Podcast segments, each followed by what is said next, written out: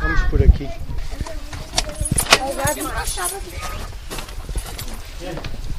A porta da antiga escola primária de Portela abre-se para um pequeno grupo de alunos vindos da cidade de Bragança. É ali que começa a viagem à aldeia pedagógica. João Cameira, responsável por este projeto, dá-lhes as boas-vindas. Bom dia a todos. Meu nome é João vocês estão neste momento numa antiga escola primária. Só que, entretanto, a aldeia começou a ficar com poucas crianças e fecharam esta escola. E nós, como éramos uma associação de, de jovens, resolvemos recuperar esta escola e estar assim bonita como vocês estão a ver. Depois de recuperar a escola, decidimos começar a fazer algumas atividades com as senhoras de mais idade, com senhoras com idade para serem vossas avós, num projeto que é da aldeia pedagógica, que vocês vão ver um bocadinho hoje o que é que é eh, este projeto. Está bem? Vamos então fazer um, um passeio a pé até ao forno? Vamos conhecer a Dona Rosário, está bem? Ela vai-vos uh, mostrar como é que se faz um pão. Os grandes atrás, os pequeninos à frente. Pelo caminho, cheio de água devido às recentes chuvas, os pequenos vão observando uma realidade diferente daquela a que estão habituados.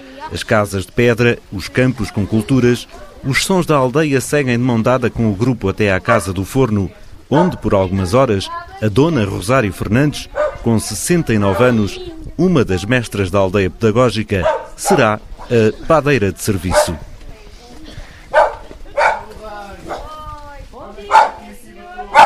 Dona Rosário, então, como está? Bom dia. Já sabem o nome desta senhora ou não? Eu já vos disse. É a dona, vamos acender, vamos acender o forno. Vamos lá então, vamos até lá dentro ver.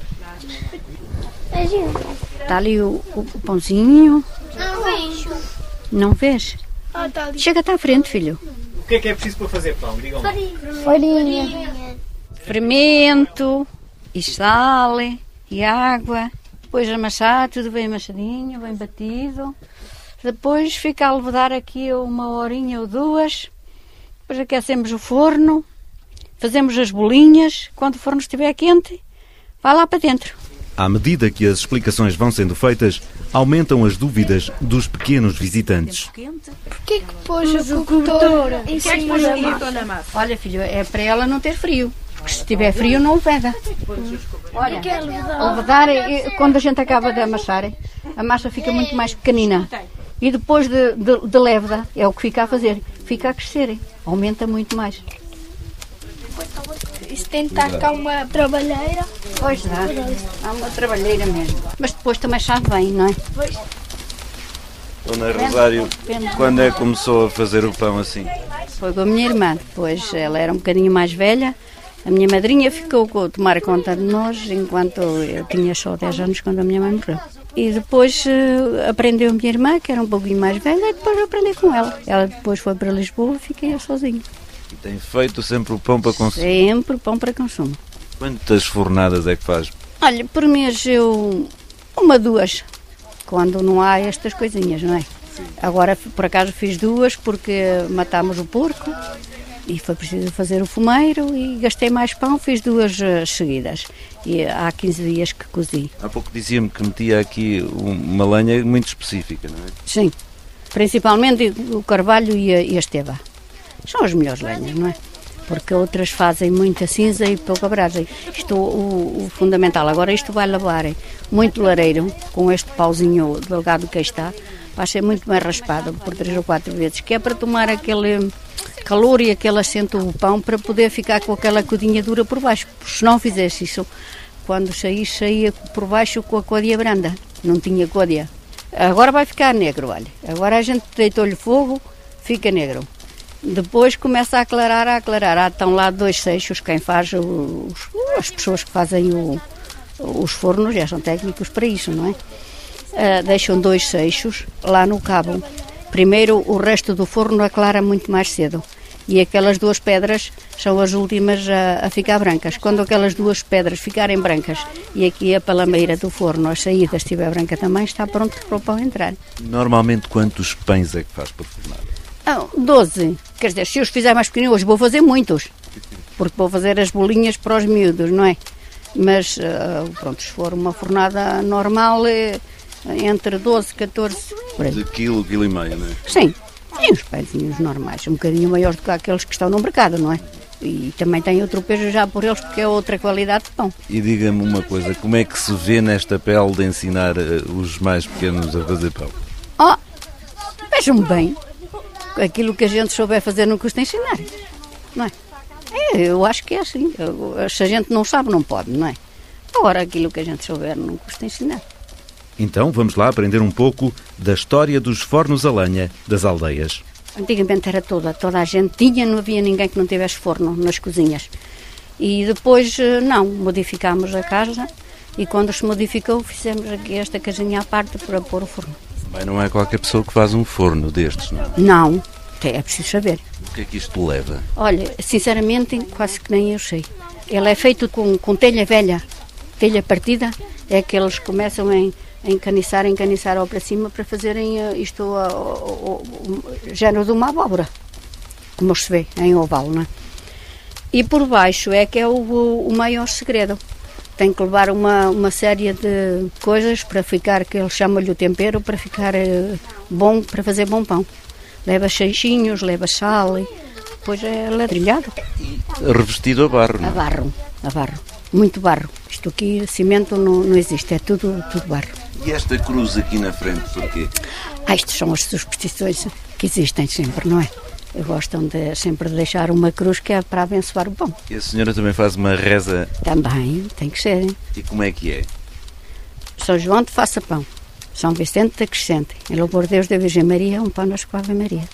E faço uma cruz também, faço três no pão, quando acabo de amassarem, faço os três constantes, vou falando, vou fazendo as três cruzes. E depois, ao, ao meter ao forno, torno a fazer. Sempre? Sempre. Ah, isso não pode falhar. Hein? Rosário Fernandes continua com o trabalho de preparação do forno. Olha, agora vou deixar um, uma voltinha com o tal lareiro para ele começar a tomar assento. E depois pôr mais leite até ficar pronto. pronto. Não tenho muita pressa porque a massa está atrasada.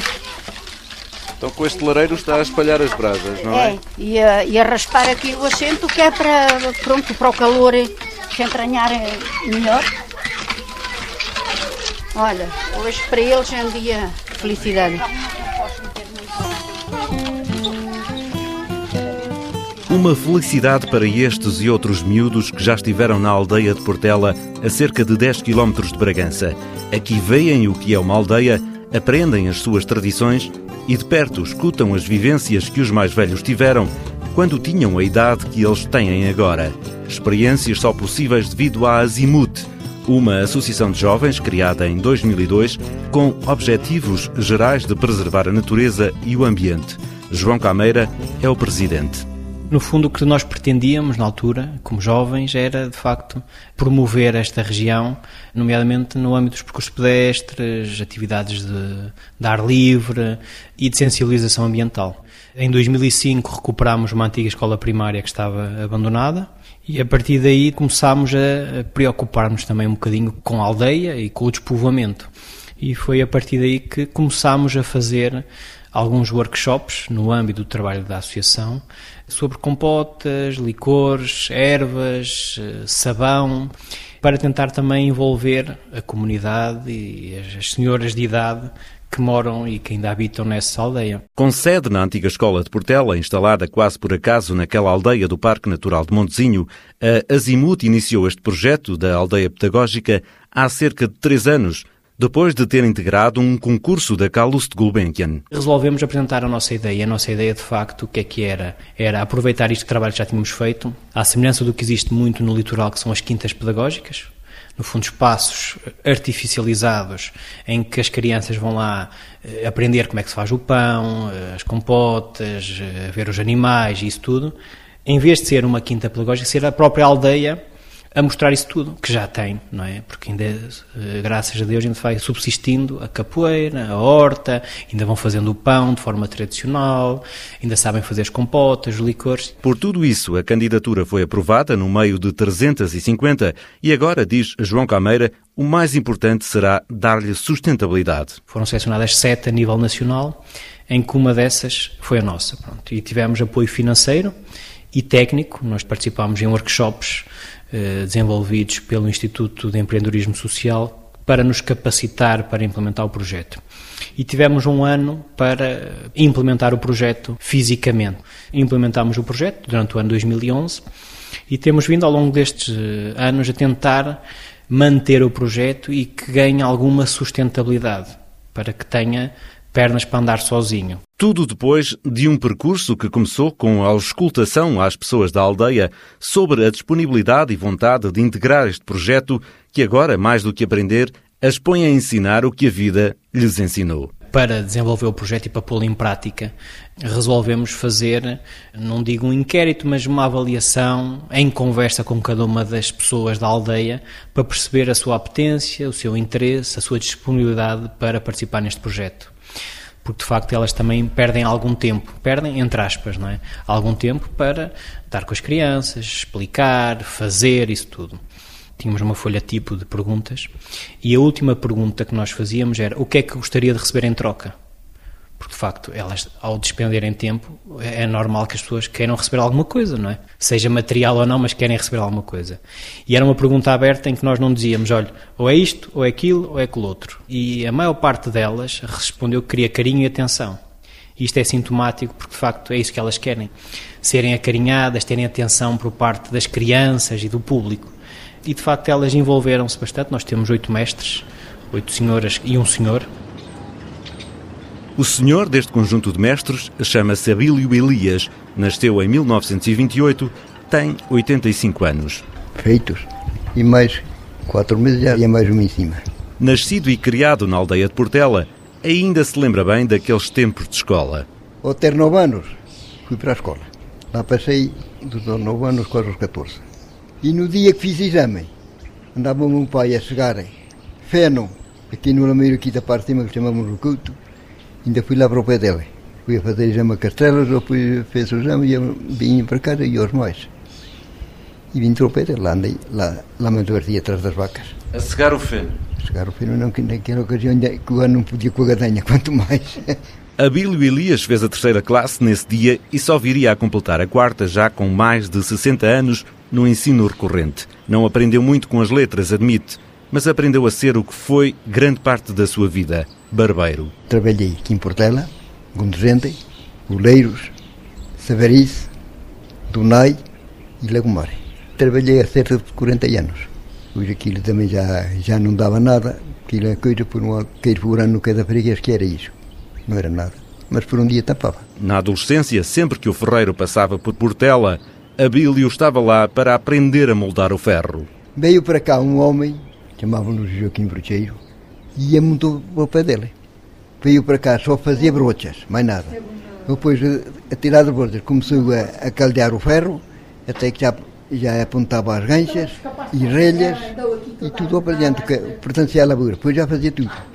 Estava em Castelos, até se meteu lá com uma, com uma tinha minha, porque ele era casado, mas que ninguém sabia se ele era casado ou se era solteiro.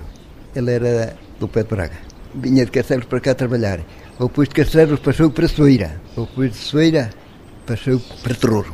Só vinha cá, era quando era preciso trabalhar esse ferreiro, é que vinha. Vinha o tempo suficiente para que Abílio Elias aprendesse os nomes dos instrumentos da forja. A forja é o fole. Era o fole, tinha um, pau depois para, para pular, tinha a toeira adiantando se fazia o fogo, depois era um cepo, no cepo estava a safra, nós aqui chamavam safra, em outras partes chamavam a bigorna, que é da terra sul. um uso antigo que serviu para ensinar os mais novos que nos últimos tempos passaram pela aldeia de Portela. Abílio diz que a grande parte nem acredita que as coisas se faziam daquela maneira. Quando vinha por aí, lá dava as instruções como se não sabia, pronto. E vai dando, não é? Não me posso dizer, não se lembravam nada disso. Os novos eh, podem não explicar a coisa que eles não acreditam. Não me admira nada, já não é no tempo deles que, que eles me acreditem. e era assim. E na forja o que é que se fazia?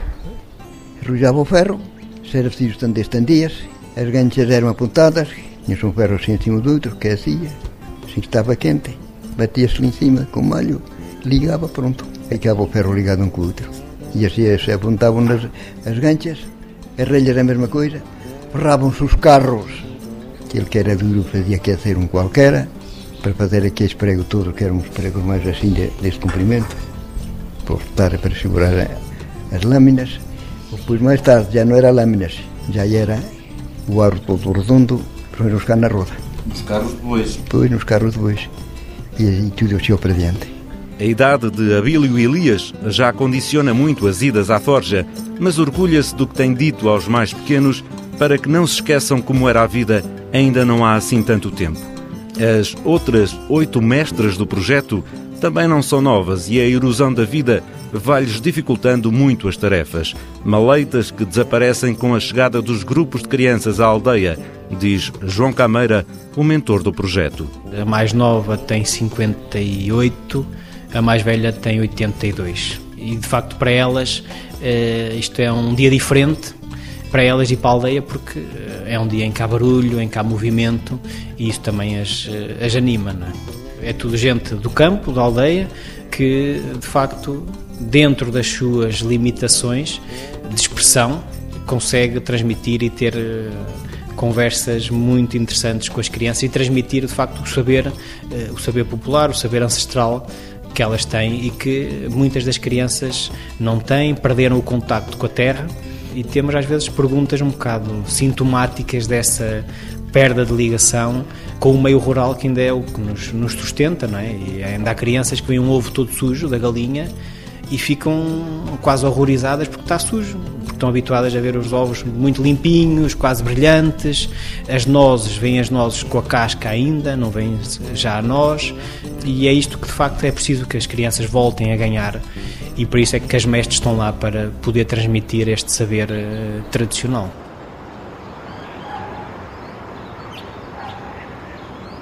Outra dessas mestras é a infância da ressurreição.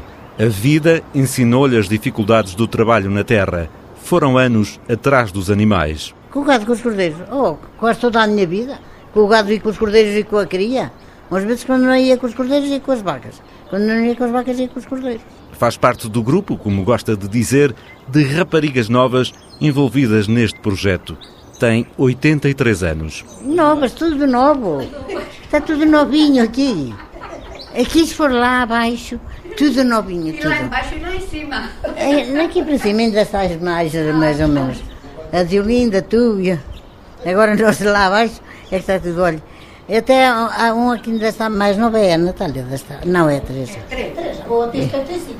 Agora a Julieta e a Sé que também está, coitada, tem nada mal. Bons é que parecem não ter sido os anos de escola primária. Para lá de ir à aldeia vizinha, as letras não eram para ela. Íamos acontecendo. Foi que lá fomos a estudar. Eu nem estudava, nem deixava de estudar. Fui um estudante impecável. Olha, só passei para a terceira, depois não fui mais, fui com o gado. Tínhamos gado, era com os cordeiros que andava. Depois aí vieram em adultos, fizemos aí a, a quarta classe. Pronto, a quarta classe. Assim, coitada, passada. Vê que quando é de adultos já é assim uma coisa mais, mais arrasca, não? Era muito bruta. Era muito, muito brutinha. Não dava para as letras, não. Pronto. Quando fomos para a escola, já tínhamos 10 anos. Eu e a minha irmã, fomos as duas no mesmo. Eu sou a mais velha, fomos as duas no mesmo dia. Era quando a gente queria ir, ia, e que não queria ir, não ia, não é? E uma professora de então também não ajudou nada. A da segunda é que era boa pessoa. A da terceira era má como o caralho. Dava-me tanta palmada. Se dessemos três euros, já nos dava três palmadas. A outra não, a dona domicílio era uma santa. E a dona Agostinha também não era má. Agora a dona Fernanda, puxa para ela. Ficou com azia à escola, mas agora, infância da ressurreição, é professora dos mais novos. Pois, é verdade. Agora voltei para ser professora. E que tal é ser professora agora? Ah, isso é muito bom. Estar a ensinar os outros sem saber nada. Sei, ensino. Agora, o que não sei não posso ensinar, não sei eu. Nós ensinamos a minha mãe, Deus a perdoe, e, eh, e nós agora ensinamos aos outros, não é? Aos mais pequenos. E eles, alguns querem aprender, outros não querem. Mas alguns ligam muito a se bem estar a gente a fazer uma coisa qualquer, gostam de ver, não é? Estar a ver, é? outros não. Então, é quando estou mais satisfeita é ao pé dos miúdos. Sempre os garotos gostaram de mim. Os garotos deram sempre bem comigo. Só agora a moneta que não gosta nada de mim. Que quando a gente os vê, sai tudo à rua a ver os meus miúdos. Infância da Ressurreição é uma das mestras deste projeto. Os tempos livres, quando não andava atrás do gado, libertavam-na para aprender as coisas da casa. Aos 16 anos começou os estudos da prática do dia a dia com a avó e com a mãe. Depois foi aperfeiçoando os saberes até que se doutorou em licores e compotas, o que agora ensina aos pequenos. Os licores, diz, não têm ciência nenhuma. Olha, com aguardente e açúcar. Depois pôs ao lume, pode-se fazer de todos os chás por aqui que há, se a gente meter num frasco e esteja lá uma temporada, em aguardente, não é? E depois faz-se aquilo. Ficam, alguns ficam mais lourinhos, outros ficam mais escuros, é conforme as ervas que a gente bota, não é? E a compota de maçã serve de receita para as outras todas. Olha, distribuem-se as maçãs e depois partem-se aos bocadinhos, lavam-se bem lavadinhas, pesam-se, botam-se no tacho, o açúcar e as maçãs e depois ao lume. Depois tem que se deixar até pôr em ponto, não é? Aquilo estando apuradinho é que está. Umas vezes acerta-se melhor do que outras, não é? Às vezes fica. É como tudo. Uma, uma boa cozinheira pode cozinhar bem, mas uma vez ou outra pode ficar mais mal do que outras. É, é assim tudo. Mas há mais para lá da compota de maçã. Compota de marmelo, compota de cereja, compota de, de abóbora, muitas coisas. Da pera, de morango. Morango agora só, só foi agora mais tarde porque não havia antes aqui não havia morangos. Assim, ele faz tudo, tudo é bom. Ao levar açúcar, tudo é bom. Para lá de tudo o que mostram aos mais novos, o projeto também lhes levou alguns ensinamentos. Para rotular as embalagens dos produtos ali feitos, foi-lhes ministrado um pequeno curso de serigrafia manual, diz João Cameira, o responsável da Associação Azimut. Estamos a falar de pessoas com alguma idade e alguma limitação física, em que desenvolvemos depois todos os produtos de forma a que pudessem ser elas a fazer e todas as impressões são feitas manualmente por elas, através da técnica de serigrafia. Os saquinhos para as ervas e para os chás são elas que os recortam, que os dobram e que os colam. Os sacos de pano são todos comprados a cru e são impressos lá na sede da associação por elas, ou seja, elas ficam de facto envolvidas desde a produção do saco, a recolha das ervas, o embalamento e depois nas visitas. E de facto isto acho que também é uma mais-valia para elas e para o projeto, porque acabam por sentir não só úteis no dia da visita, mas úteis em todo o processo. Para lá destes ensinamentos, as mestras tiveram um pequeno workshop prático de fotografia digital. Foi um sucesso. Senhoras que nunca tinham pegado em nenhuma máquina fotográfica, nós convidámos um fotógrafo uh, profissional para fazer o workshop e tiveram um workshop de três dias em que aprenderam algumas técnicas de fotografia, o enquadramento e arranjámos quatro máquinas fotográficas digitais em que no final do workshop demos uma a cada uma e durante 15 dias rodaram as máquinas entre elas. Cada uma tirou as fotografias que quis ou que quis e passado um mês recolhemos as fotografias todas e demos a dois fotógrafos para validarem e escolherem de cada uma delas duas fotografias. E de facto o que surgiu foi surpreendente tanto que se fez uma exposição de fotografia, que esteve em Bragança e já esteve na Fundação Carlos Gulbenkian, em Lisboa, exposta, com fotografias uh, espetaculares. E isto também lhes permitiu conhecer uma nova tecnologia que as crianças usam e abusam e elas também agora já sabem usar e já estão familiarizadas com esse tipo de tecnologia. Uma experiência que Infância da Ressurreição gostou. Olha, deram-nos uma máquina, emprestaram-nos, ensinámos a tirar fotografias, a tudo. Umas vezes, eu até lá tirei aos frangos. Aos frangos e uh, aos labradores que andavam no calejo também delas tirei, ainda tirei assim. Ali na igreja também ainda tirei dois ou três. Às vezes à Senhora do Rosário, às vezes a outro. tirei também assim ali. ó. E tiramos todas, foram lá todas, fomos todas lá tirar. Rosário Fernandes só tem pena de não terem tido mais tempo com as máquinas. Foi giro. Foi uma sessão muito engraçada. Depois nunca mais pratiquei, não é? Só foi naquele dia, mas claro que aprendemos. Mas chegou a tirar fotografias. Cheguei bem engraçadas. Foram expostas as suas fotografias. Olha, eu acho que sim, que foram algumas. Foi um dia diferente.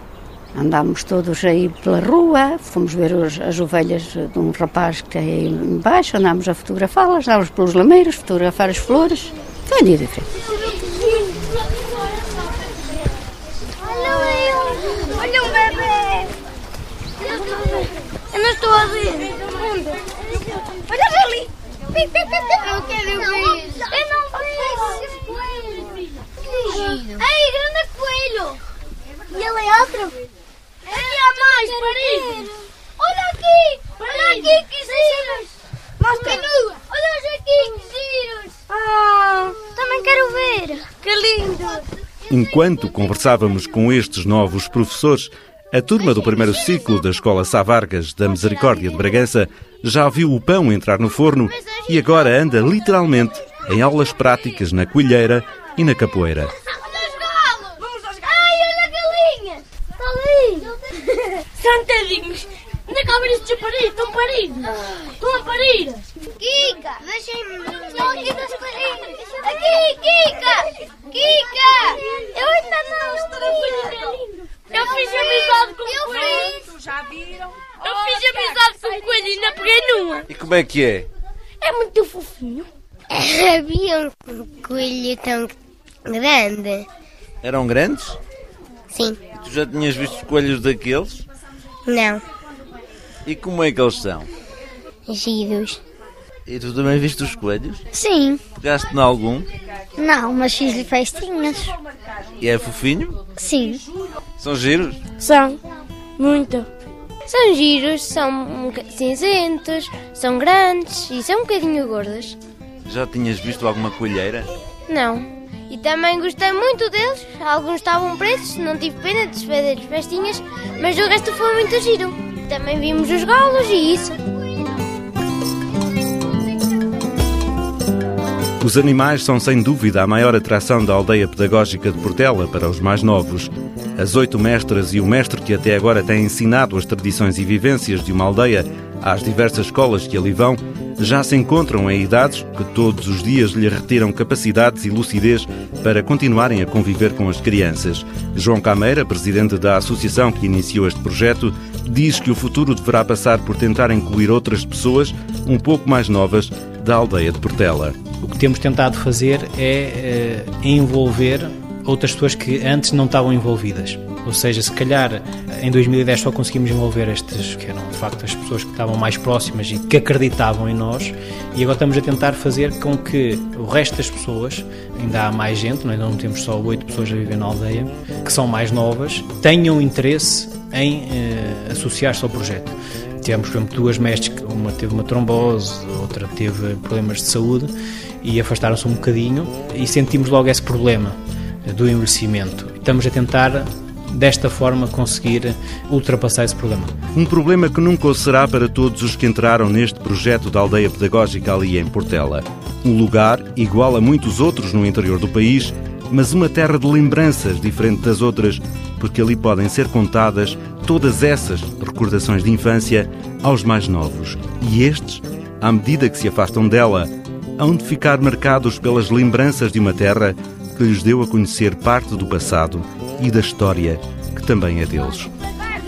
Sabem que planta era esta? que Está seca assim. Milho. Era o milho. Olha, também plantaram abóboras. Abóboras? Abóboras, olha que ainda estão ali algumas. Eu pensava que era um amendoim. Olha, tu também ficaste sujo, Rodrigo. Eu sei, eu fiquei mais. Também tenho lágrimas